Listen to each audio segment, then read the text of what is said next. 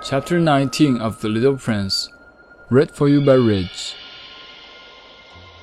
After that, the little prince climbed a high mountain. The only mountains he had ever known were the three volcanoes, which came up to his knees. And he used the extinct volcano as a footstool. From a mountain as high as this one, he said to himself, I shall be able to see the whole planet at one glance, and all the people. But he saw nothing, save peaks of rock that were sharpened like needles. Good morning, he said courteously. Good morning, good morning, good morning, answered the echo.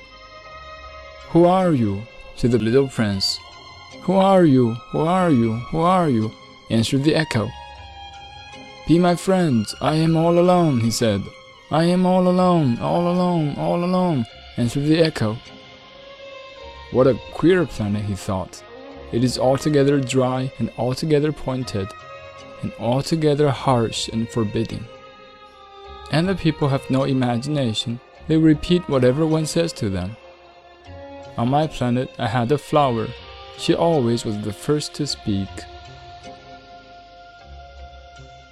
Chapter 20 But it happened that after walking for a long time through sand and rocks and snow, the little prince at last came upon a road, and all roads lead to the abodes of men.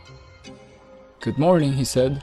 He was standing before a garden, all abloom with roses. Good morning, said the roses. The little prince gazed at them. They all looked like his flower. Who are you? he demanded, thunderstruck. We are roses, the roses said. And he was overcome with sadness. His flower had told him that she was the only one of her kind in all the universe. And here were 5,000 of them, all alike, in one single garden. She would be very much annoyed, he said to himself. If she should see that, she would cough most dreadfully, and she would pretend that she was dying, to avoid being laughed at. And I should be obliged to pretend that I was nursing her back to life. For if I did not do that, to humble myself also, she would really allow herself to die. Then he went on with his reflections.